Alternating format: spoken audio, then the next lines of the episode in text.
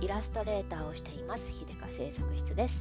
人生を楽しむ天才になりたい秀香製作室ラジオへようこそ。は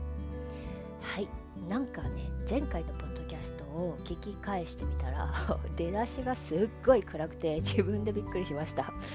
特に何もないんですけど多分ちょっとね朝まだエンジンかかってない時にあのそのまま喋っちゃって 暗いっていうね。声のトーンとか3トーンくらい落ちてるんじゃないかと思ってね自分でびっくりしました。気をつけないといけませんね。出だしが暗いとねちょっと嫌ですよね。失礼いたしました。ということではい。今日はねあのまああの特に、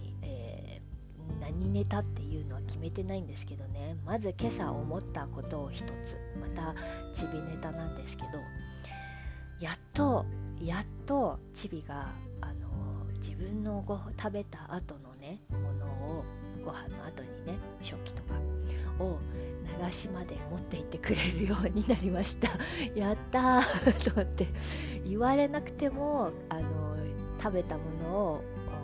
流しまで持っていくができるようになったの。本当やっとだなと思ってね。この半年ぐらいすごい口を酸っぱくして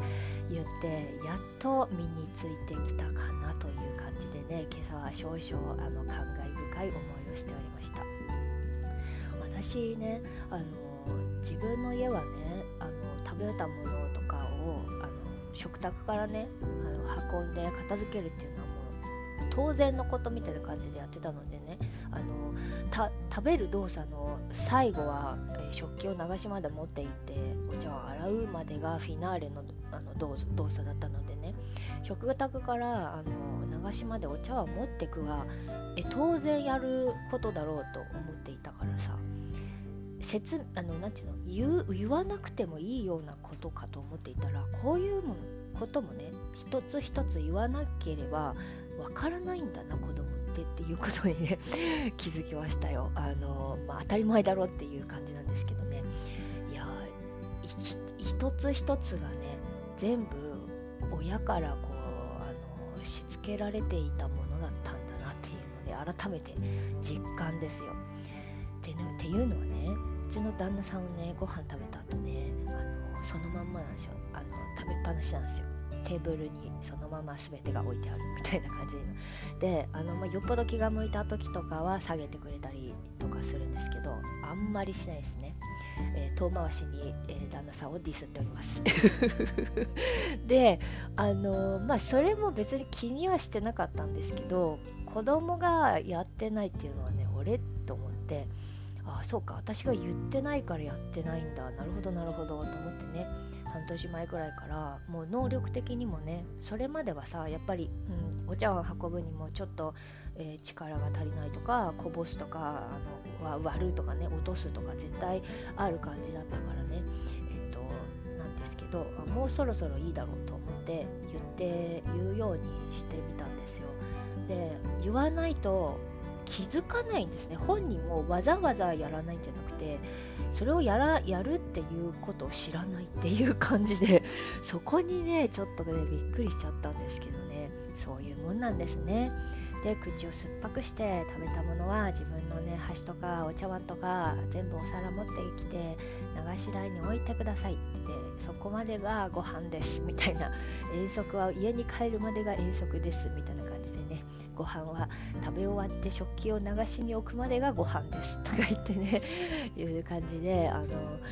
やってようやく今朝言われずにそのまま自然の流れでね食べ終わったものを自分からね、えー、と流しまで置いてそれで、えー、用意をしに行ったんでねやっとだわっていう感じでね心の中で嬉しい涙を流しておりました。ね。でねえっ、ー、とそうやってあの母親に言われるようになるとねチビはねあれお父さんできてないよっていうのに気づくわけですよ。はい。それであの母さんお父さんやってないよとかって言うからじゃああなたがあのお父さんのお茶碗も持ってきて運んでくださいとか言って 言ってで運ばせると。でそれでなんかブツブツ文句言うからねじゃあじゃああのあなたがねそれをあの食器をね運んでってお父さんに言えばいいじゃないですか？とか言ってね 私から言わないっていう感じでねあのチビがあのお父さんのできてないやつをフォローさせるんですフォローするっていうことをねするようにしたんですよ。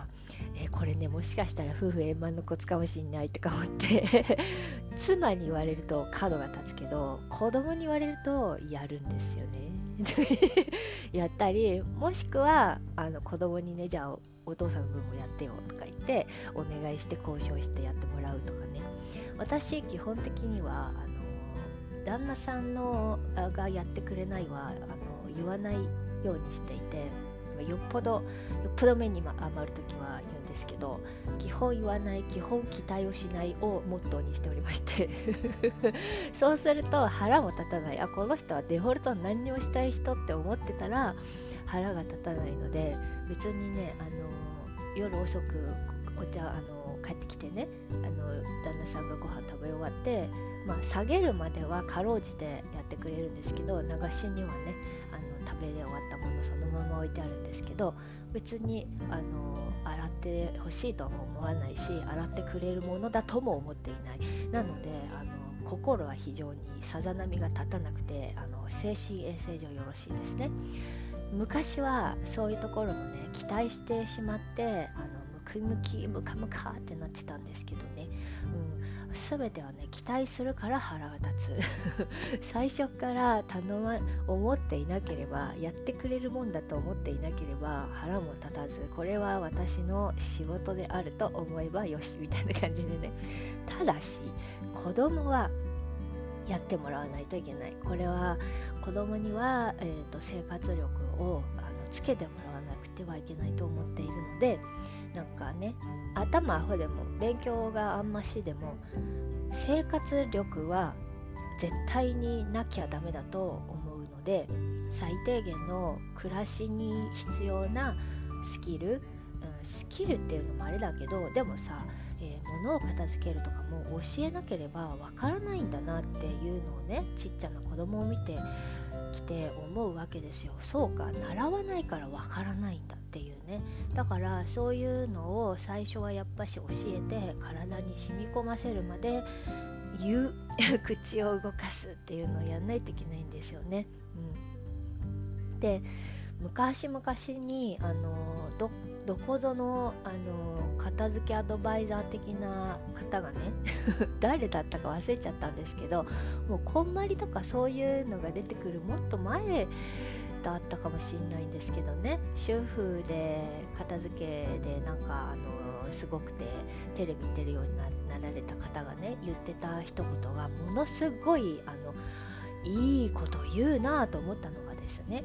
えー、彼女のモットーは、えー、旦那さんにはね自分がいなきゃ生きていけないように仕込む。子供にはね自分が生きて自分がいなくても生きていけるように仕込むっていう感じのねことを言っていて、まあ、元の言葉はどういうふうに言ってたか忘れちゃったんですけど、まあ、そういうことで。これはね一理あるわと思うんですよ。なんかね、もし今聞いてらっしゃる、えー、世の主婦の皆様耳をかっぽじってお聞きください。あのね旦那さんはね自分がいなくなって困ったらねざまあみろなんですよ。そうでしょ？今までやってこなかった自分のせいでしょって思うわけですね。でも子供は自分がいなくなっても困らないようにあの生活力つけてほしいですよね。そこがね一番大事だなということで、えーと、家事労働はあの夫婦分担ではなく子供と分担していこうとか思って 思って、まあ、分担っていうほどの戦力にもなっていないけれども、うん、で、あのできることから少しずつやってもらってなんか全てがねお家の中にある全てがね当たり前じゃないんだっていうことをね植え付けたいなと思ってるんですよ。なんかどんなに、えー、成功してね将来大人になって成功して大金持ちになっても人間である以上生活をするわけですよね。もちろんさ、えー、経済力があればいろいろな、えー、なんか人にねやってもらうっていうことはできるけれどもでもやってもらうにしてもその仕組みを知っていてそして指示を出さなくちゃいけないですよね。結局結局のところ、えー、例えば家事代行サービスをお願いしたところでどういうふうにしてほしいか自分はどういうふうにしたら心地いいかみたいなのは知ったいたい指示を出さなくてはいけないと思うのでそういうところをねやっぱり基本自分でやれるっていう力は欲しいなと思います。で誰なんかそういうサービスがないと生きていけない人になられては困るし、清潔なあ環境で暮らすことが気持ちいいっていうことを体に染み込ませたいなとも思うんですよ。これも染み込ませておかないとぐちゃぐちゃの、まあ、変な話ゴミ屋敷で暮らしていても、えー、何の不都合も生じなくなってしまうと思うんですね。それはそれでまああのいいのかもしれないんですけど、まあ、やっぱし健康的に暮らしてほしいなと思ったらねやっぱしあの最低限の生活力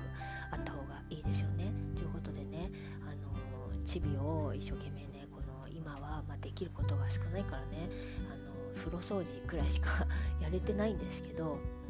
でやっとご飯の後の食器を戻すまではできるようになったので、まあ、少しずつねそうやって、えー、家事のあの仕事をね、えー、与えていきたいなと思っているんですよ。でねそれをやっていくうちにねチビはね発見するわけです。お父さんできてないよみたいなね。なんか例えばさお家帰ってきてあのすぐさあの服とか脱いで靴下とか脱いでね洗濯かごに入れるんですけど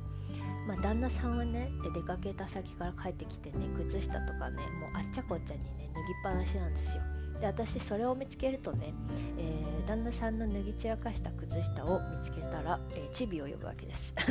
はいあのあなたこれお父さんの脱ぎっぱお父さんの脱ぎっぱなしの靴下あなたが洗濯かごに 持ってってくださいって。そしたらチビがブースかブースか僕言いながら、えーと、しまう。で、まあ、一応それも自分の仕事だと思っているしでそれが嫌な時はあのお父さんに文句を言うお父さんも戻してよって 文句を言いながらやる。これね夫婦円満のコツですよやっぱ。なんかねこれやるとと妻に言われると本当にねあの喧嘩のネタになっちゃうけど子供に言われてもね刺して腹立たないんですよね。いいこと思いついちゃったと思ってね最近ねすごいチビを使っておりますけれどもそうやってねあのお家の仕事をねちょびちょびちょびちょびちょびやっていくとあのまあ見えてこなかったものが見えてくるからね、これも一つの